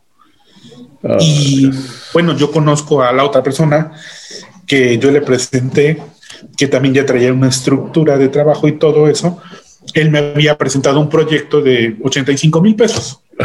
y me dijo, yo te lo voy a entregar porque yo ese, ese negocio, yo lo, bueno, yo este modelo de trabajo ya lo tengo. De hecho, ya me lo pidieron para otra empresa. Lo que se requería hacer era como un tipo Spotify. Un Spotify lo que te permite es tener en un servidor, bajo unos ciertos diagramas, toda la música, te permite descargarla en streaming, pero no te permite compartirla.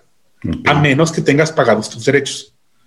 entonces, eso es lo que yo le pedí a la persona que yo busqué. Sí, sí, sí, sí. Y él me dijo, el sistema lo conozco, yo sé cómo se hace y te lo puedo dar por tanto, porque la, la cantidad de canciones que tú me pides, pues está bien, o sea, realmente no es tanta, tanta producción. Pues eso me llevará tres meses levantarlo y yo te puedo cobrar eso, ¿no? Si lo quieres en menos, te tengo que duplicar el precio porque pues tengo que meterle más gente, ¿no? Entonces ya tú me dices. Y la otra persona, hasta donde yo me salí, va más de medio millón de pesos. No le han entregado el sistema, ya quebró la empresa, vino la situación de la pandemia, las situaciones de las escuelas ya no están operando, las privadas, la mayor parte de ellas que son Kinder 1, 2 y 3, pues obviamente no están contratando servicios. Este, y pues eso, pues la dueña tuvo que tomar decisiones. No tomó las decisiones adecuadas, yo considero, porque dentro de todo el personal que ella tenía, quien le levantó el negocio cuando ella más tronada estaba, estaba yo. Y con la persona que se quedó fue con la que menos conocimientos tiene. Decidió pagar el menor costo de personal a la persona que le pagaba tres mil pesos a la semana. Con eso se quedó y este y desaprovechó pues obviamente a toda la estructura de personal que realmente le habíamos dado estructura a su negocio, ¿no? Entonces, pues yo no sé en qué vaya a suceder eso. Realmente, pues desde que me salí, te digo, pues me salí una situación ríspida, no muy buena. Yo reclamaba mis derechos por lo que yo había hecho dentro del negocio. Yo también reclamé en algún momento pues llegar a ser accionista del negocio porque me tocó levantarlo cuando estaba en una caída tan extrema. También quise invertirle, ¿no? En algún momento hubo propuestas mías junto con ella, pues sabe que pues, usted vea todo lo que hemos logrado juntos. O sea, con lo que usted ya logró, o sea, yo reconozco su método, eso es su creación, pero en empresarial, lo que he invertido yo en tiempo y conocimiento y esfuerzo y para que este modelo esté funcionando de esta manera, pues también ha sido mucho. Entonces, yo reclamaba esa parte antes de irme, pero ella decidió que no, que ella podía sola, y delegó pues, mis responsabilidades en un sobrino y pues ya ahí de un día para otro fue una discusión muy tremenda antes de irme, pero bueno, sí me liquidaron en algún momento con alguna parte, ¿no? Y de ahí pues ya viene la siguiente etapa de mi vida en la cual pues después de haber vivido todos estos este, asuntos, este, pues lo que siempre ha estado presente en todos ellos en, en, cuanto a que yo he creído ser dentro de estos modelos que soy, he sido empleado, también he tenido la parte de ser emprendedor. No sé si pudiera yo, pudieras ver este concepto, porque nunca me ha gustado llegar a ser mandado, sino este, me ha gustado ser propositivo. O sea, es un sistema de empleado, pero nunca he sido un empleado como tal, sino que siempre he buscado ir más allá de lo que me han pedido los trabajos, ¿no? Lo que sí he tenido seguro en ellos, pues es el sueldo, ¿no? A final de cuentas, pues es un pago existente, pero nunca me he quedado en esa etapa de esperar a que, ah, sea lunes. Yo siempre le he dedicado a todos los, em, estos trabajos, pues mis extras, ¿no? Y entonces, en función de eso, como me empecé a conocer, dije, yo ya no quiero volver a caer en esto. Entonces empecé a otra buscar, ahorita estoy en otro rollo, ¿no? Esto, esto que tú haces tiene un nombre, o sea, están los emprendedores y en tu caso eras un intrapreneur, que es un emprendedor interno de los negocios. O sea, tú tenías la capacidad de hacer crecer negocios desde adentro. Tú llegabas y aportabas tu creatividad y conocimiento y los empezabas a, a elevar. O sea, el emprendimiento o el, emprender, pues viene o con sociedades o solo, pero es tu propio negocio. Tú eras un intrapreneur. Y por lo que oigo, muy eficiente. Entonces sales de esta empresa, ¿cómo te sientes al, siguiente día cuando ya por fin la, abandonaste, la dejaste? ¿Qué fue lo que pasó por tu cabeza?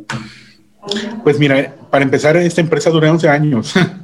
11 años. Entonces, 11 años, creo que 11 años en la vida de una persona creo que ahí no solamente ya iba involucrado un sueldo, sino que también emocionalmente ya también tenía apegos a, mi, a mi escritorio. tenía yo apegos a mi escritorio, a, a, este, pues a las cosas que yo conocía. Empecé a hacer ese método casi mío, o sea, aunque sabía que era la autora de otra persona, pero pero ya era un producto mío. O sea, yo te puedo hablar de él como si fuese un producto mío. Entonces, al día siguiente, cuando yo salgo de ahí, hace cuenta que te reventaron media vida.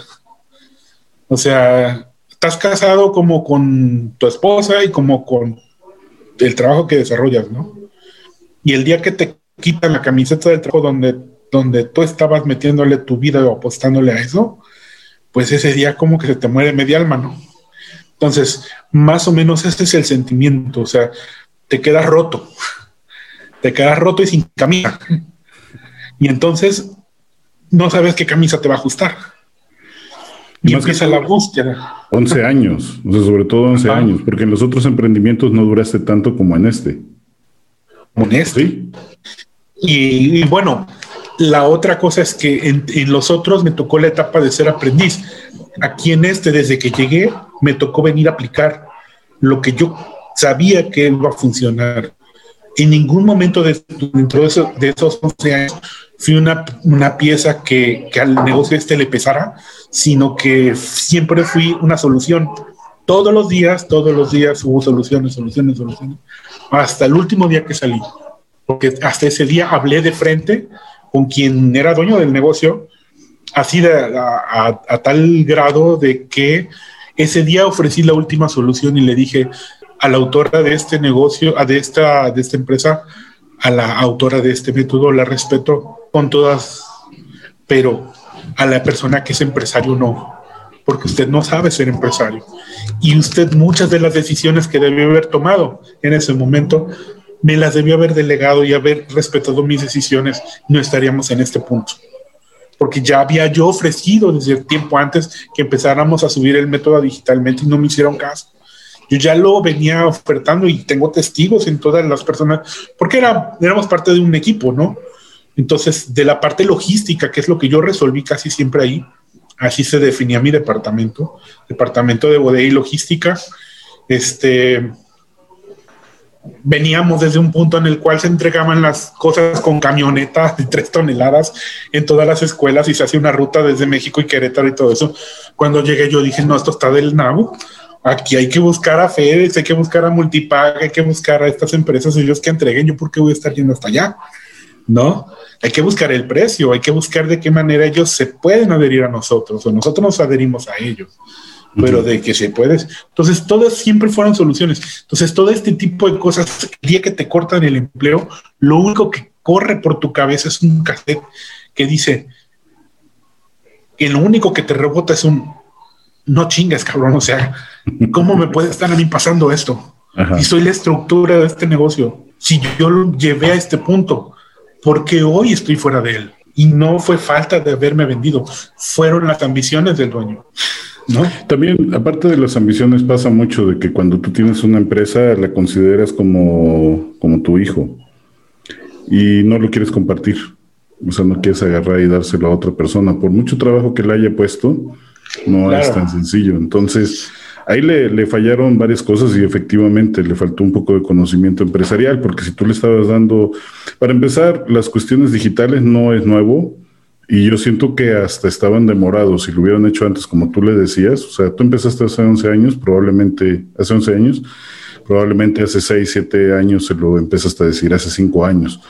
Si lo hubieran hecho, estarían súper preparados para la pandemia porque este, este Netflix, este Spotify, vamos a decirlo así, de, del método, si no era para escuelas, se lo hubieran compartido a, personas que estaban en su casa. O sea, la mamá que quería que su hijo siguiera aprendiendo, le hubieran dando, le hubieran vendido, no sé, membresías y ahorita estarían reventados de dinero. Pero no pasó y no pasó por algo. Sales. ¿Y qué pasa después? Y bueno, pues viene ese día, es más o menos como un tipo de resaca emocional. que bueno, este, esas resacas pues son parte de, lo que no es y que ahora qué va a ser. Y entonces en ese momento hay una confusión mental que, que, te lleva a construir, ¿no? O sea, viene el cerebro en un choque emocional y de todos lados porque pues esto le enfrentas a la par de con tus hijos, ahí están sentados enfrente de ti, en la mañana y papá, ¿qué vamos a comer el día de hoy? No, y pues a lo mejor para ese día sí hay comida, pero si sabes que el dinero no va a alcanzar para a lo mejor dos meses más. Y entonces, este, pues todo el tiempo te ves con las manos sudadas, te ves nervioso, te ves con pensamientos, pues sí, en algún momento, este, pues son negativos en contra de, pues yo no sentía unos pensamientos en contra de mí porque yo sentía que lo, mi, trabajo había hecho, se había hecho con excelencia, ¿no? O sea, yo no sentía esa, pero sí de la situación que estaba experimentando, como que a quién se la reclamas, ¿no? Entonces... Sí, Querías ir todos los días otra vez ahí en la empresa y hablar con esta mujer y hacerle saber todo tu sentir y pesar, para no estarlo cargando tú solo, me imagino. Sí, sí, sí, esa parte es, es terrible, ¿no?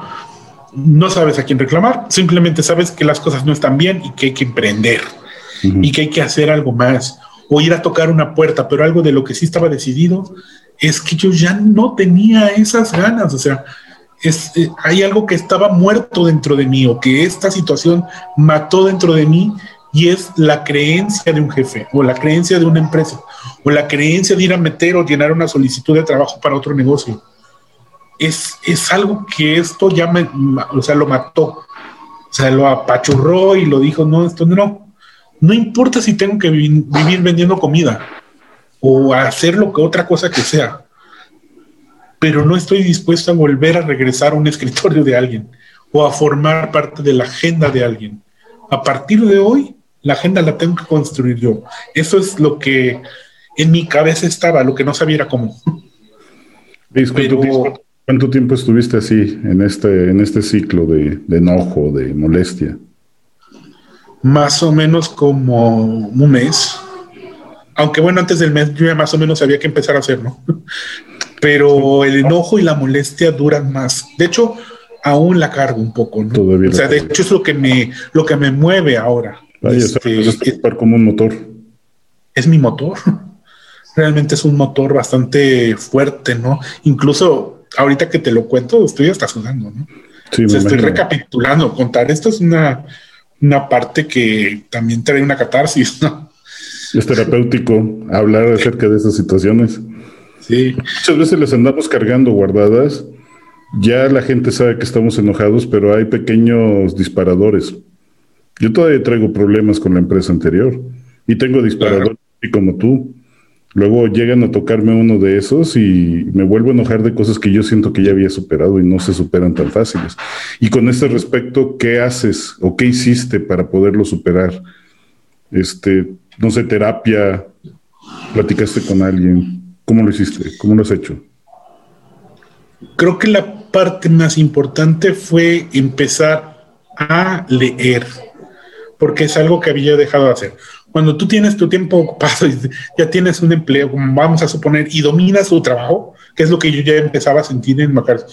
En, en yo era un, trabajo dominado, un trabajo que yo ya, cuando llegaba y me pedían ciertas cosas, yo ya sabía todos los procesos que había que hacer para llegar a ese resultado. Entonces ya empiezas a dominar y dejas de prepararte un poco, ¿no? Como que abandonas esa parte, empiezas a, empiezas a sentir eso, ¿no? Empiezas a sentir un, y ya de tu trabajo dejas de capacitarte o dejas de esos pensamientos de emprendimiento, pero creo que lo que me dio la oportunidad de volver a empezar es volver a acercarme otra vez a la lectura. Yo necesitaba algo que me dijera qué hacer o cómo hacer, porque tenía yo mucha preparación anterior y todo lo que sea, pero en ese momento se te cierra, se te cierran los ojos, se te cierra el mundo, este, no sabes qué decidir ni por dónde. Lo único sabes es que tienes que dar un paso. Pero pues para saber por dónde necesitas que alguien te agarre y te llegue y te dé una palmada por la espalda y te diga, cabrón, despierta. Este, mira, aquí está esta onda. Y entonces yo andaba esperando eso, que alguien me dijera cómo. Pero bueno, uno de mis pensamientos era, pues, este, conozco una receta de cómo guisar camarones o conozco cómo hacer cócteles, pues, este, voy a abrir un negocio. Y pues, ¿dónde? Pues no tengo dónde, pues en la casa de mi mamá y en la parte del centro, aunque sea, a vender camarones a domicilio, los empaqueto y publico en Facebook y pues los entrego, ¿no?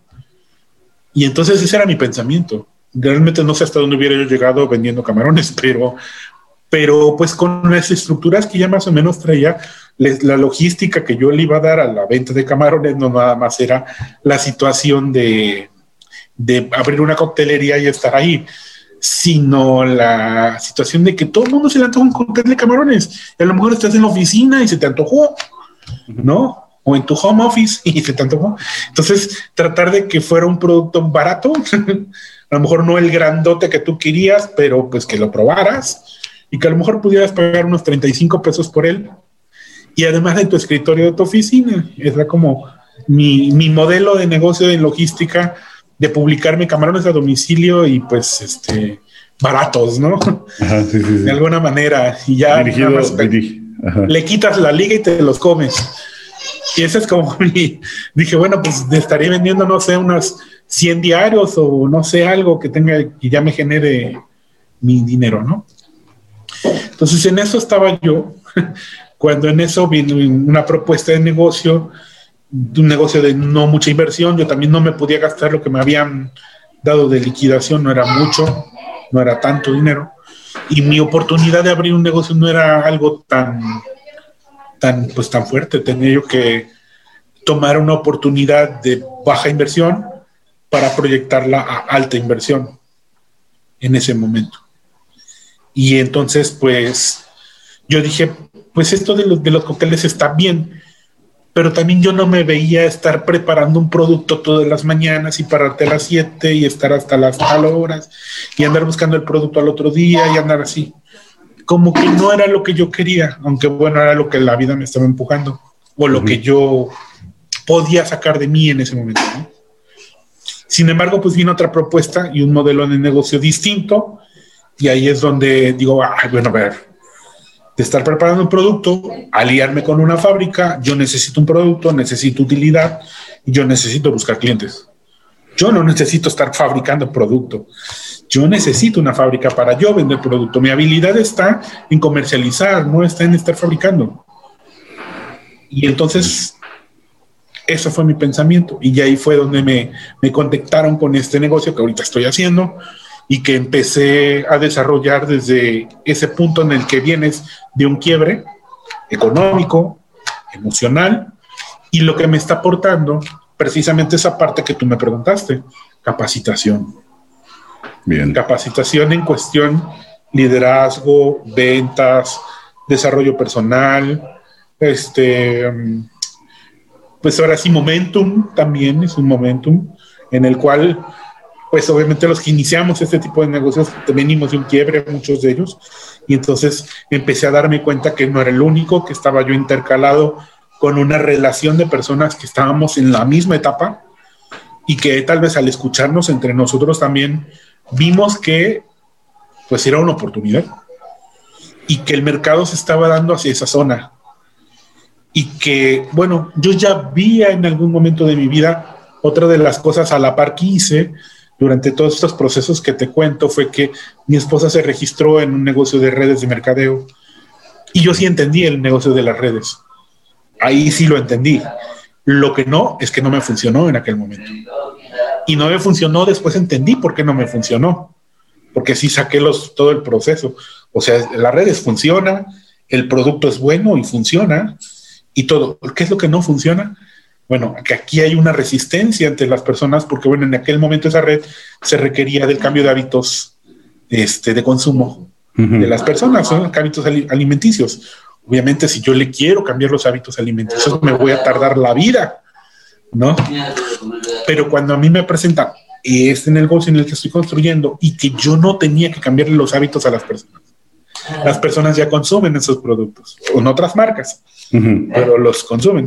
Entonces yo no tenía que hacer eso. Fue ahí cuando yo me di cuenta, no, pues este es este, este es el emprendimiento que yo buscaba. Entonces, este, ¿por qué? Requiere baja inversión, porque me permite generarme con un empresario a cierto tiempo y no tardando. O sea, yo este negocio que estoy construyendo lo estoy construyendo a tres años máximo. si yo en tres años no lo levanté, ya buscaré otra cosa, ¿no? pero sí veo que es la posibilidad porque lo estoy logrando. Entonces, me está funcionando. ¿Cómo se llama el negocio, Luis? Perdón, este negocio se llama, bueno, eh, se llama Grupo Inode, es una empresa brasileña y está entrando a México con el nombre de HND. Está generando una expansión internacional. Aquí en México llegó ahorita en el 2020 Y bueno, promueve productos de nueve sectores, que eso es lo que a mí me interesó. En realidad, en este negocio yo entré por la situación esta que te comento de que yo venía buscando un producto para vender y que además no fuera tan costoso el asunto de poder generar, que no generara yo la necesidad. En el otro anterior, yo, tenía que generar la necesidad del cliente de que él se diera cuenta que necesitaba mejorar hábitos alimenticios y que por consiguiente necesitara. Para este modelo de negocio en el que yo me incluí ahorita, los productos cartera de, ese de, este, de este negocio no requieren que genere yo la necesidad. Ya, ya la necesidad ya está generada. Ya las personas ocupan perfumes en su casa, ya las personas ocupan desodorantes, ocupan cosméticos, maquillajes, ocupan toda esa parte. Entonces yo ya no, lo único que yo tengo que es presentar el producto y la calidad que yo vendo. Con eso las personas, yo cuando junto a las personas de las cremas, cosméticos o de las personas de lo que yo estoy, ellos se dan cuenta de la calidad y que el precio es similar a lo que ellos consiguen en el mercado. Ok, y en calidad, ¿cuáles son las ventajas competitivas que tiene Ginode en comparación de otras empresas? En calidad, en, calidad y en costo, está generando el grupo Inode, que yo estoy entendiendo su comercialización, cómo le están haciendo, es un mercado latino para latinos. Su moneda de ellos y la moneda latina que nosotros manejamos aquí en México, el peso mexicano, tienen similitud. Y ellos no apalancaron el dinero al dólar para mandarlo a México. Nos están pagando directamente de lo que es su moneda y el producto lo están posicionando en el mercado directo de su moneda. Me doy cuenta con el producto más básico, una crema de pies. Yo esa crema de pies se la ofrezco a una persona, le digo, mira, en cinco minutos vamos a iniciar una plática y yo te voy a platicar de el negocio, el modelo y a lo mejor acabamos la plática en 15 o 20 minutos. Cuando tú termines, si tú quieres revisar tus pies después, después de haberte aplicado este producto, tú vas a tener tus pies suavecitos. Si tú tenías así, así, así, así, vas a tener. Entonces le compruebo al cliente la calidad de lo que le ofrezco inmediatamente ya tengo su, ya tengo su atención. Entonces luego me di cuenta que quien me presentó el negocio a mí, yo primero lo vi como una manera de, manera de sacar mi día venta a venta.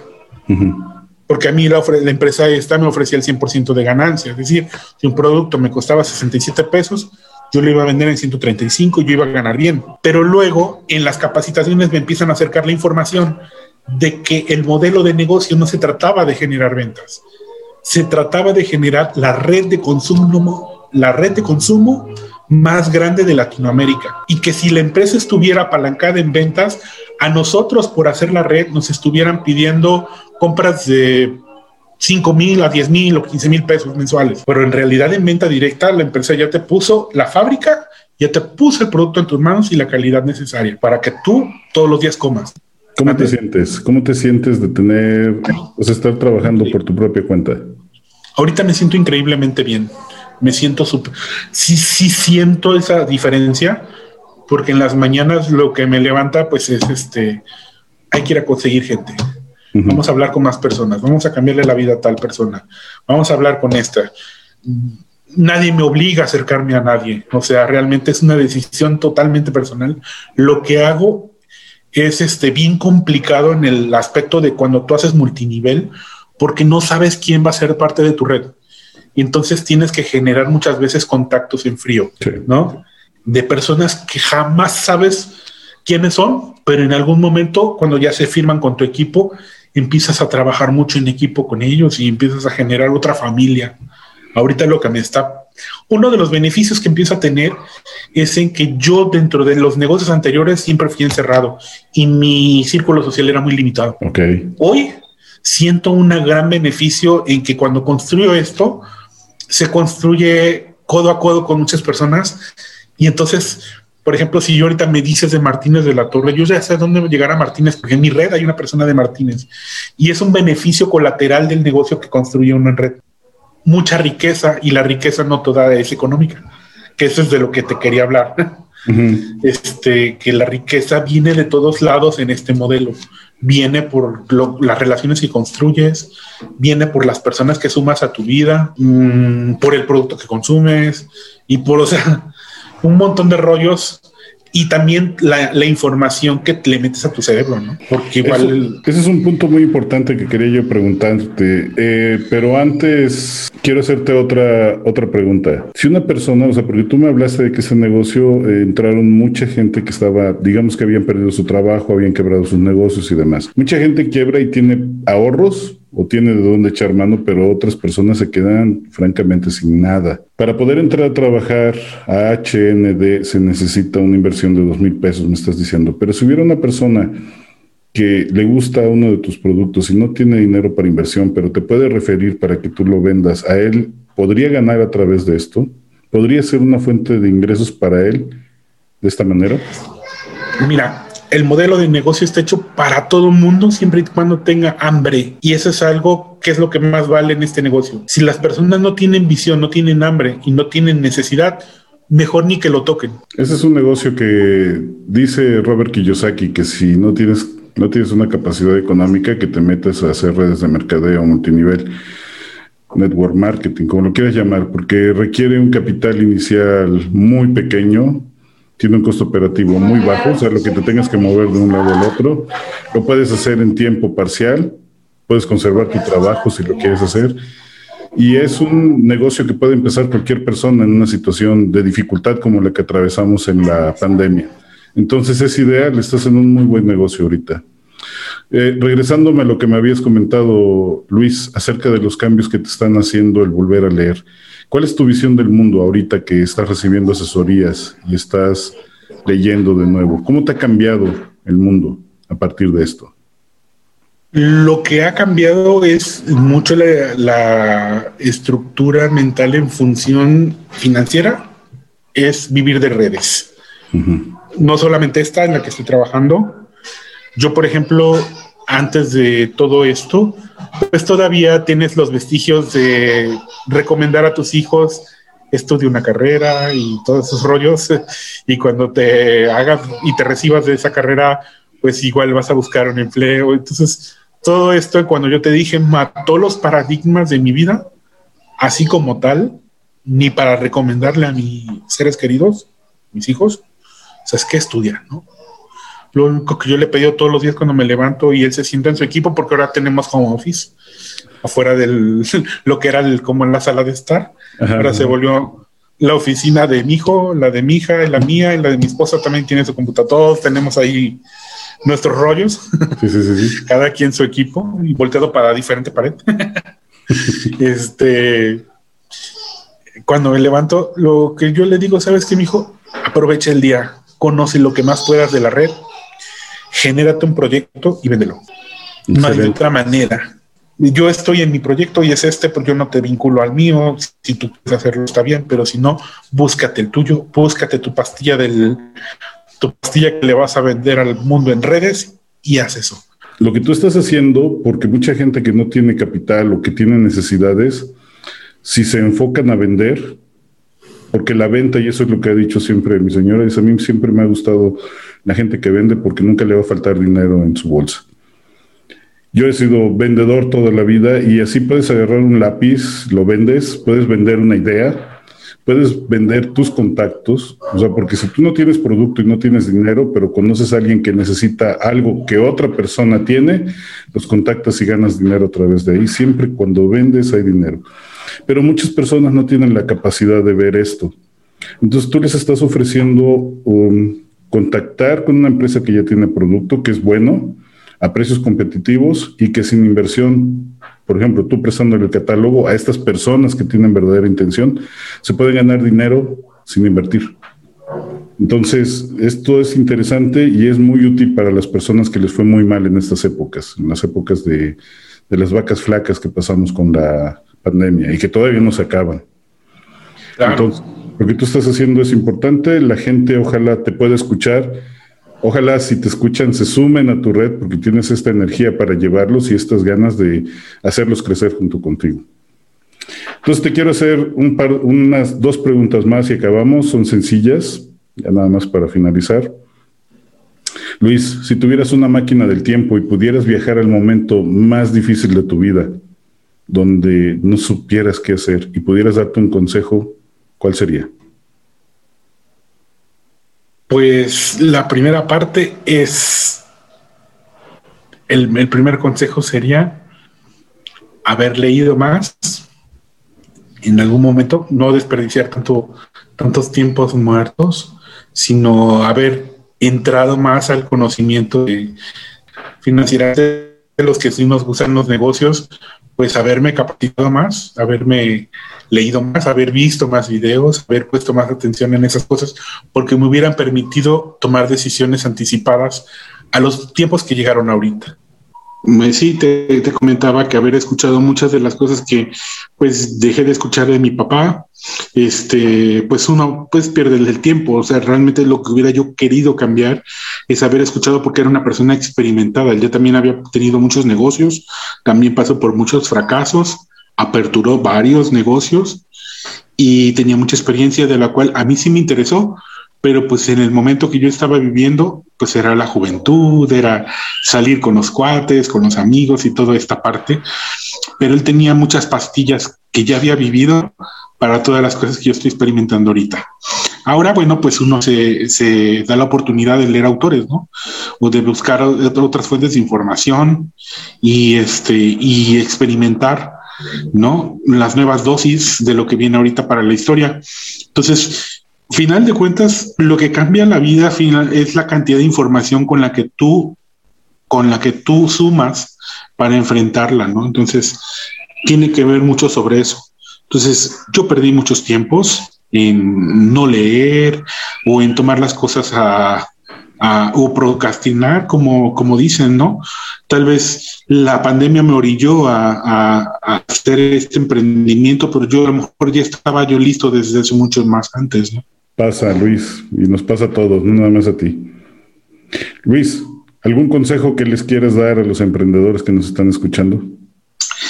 El consejo más importante es que a la par de lo que de lo que hagas, siempre suma proyectos a tu vida, siempre ten siempre ten tu almacén de proyectos.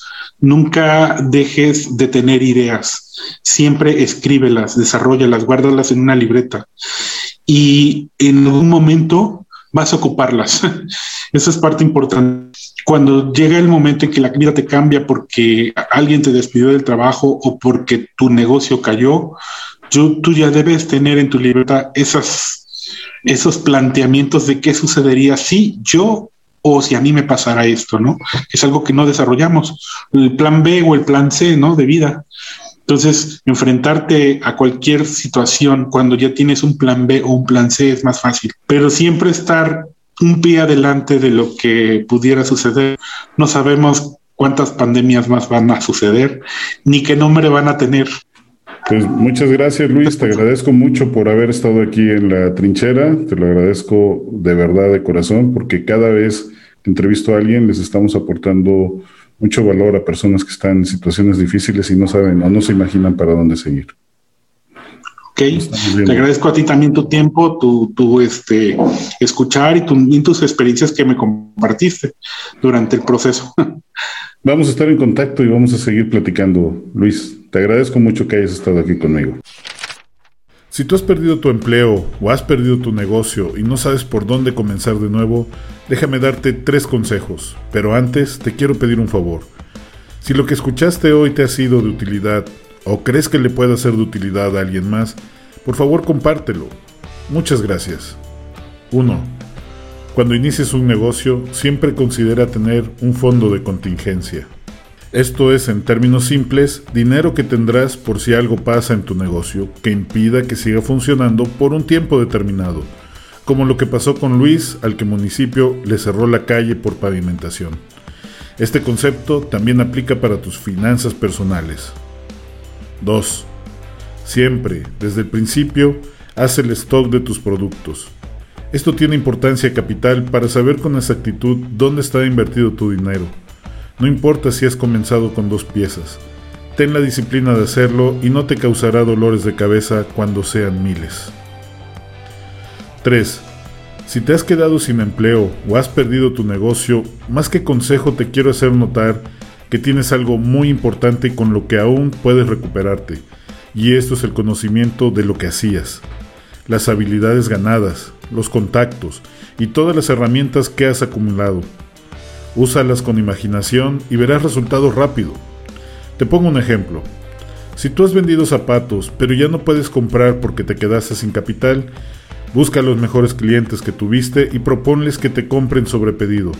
Habla con el proveedor y pídele que te surta los zapatos que te encargaron y se los pagues a la entrega.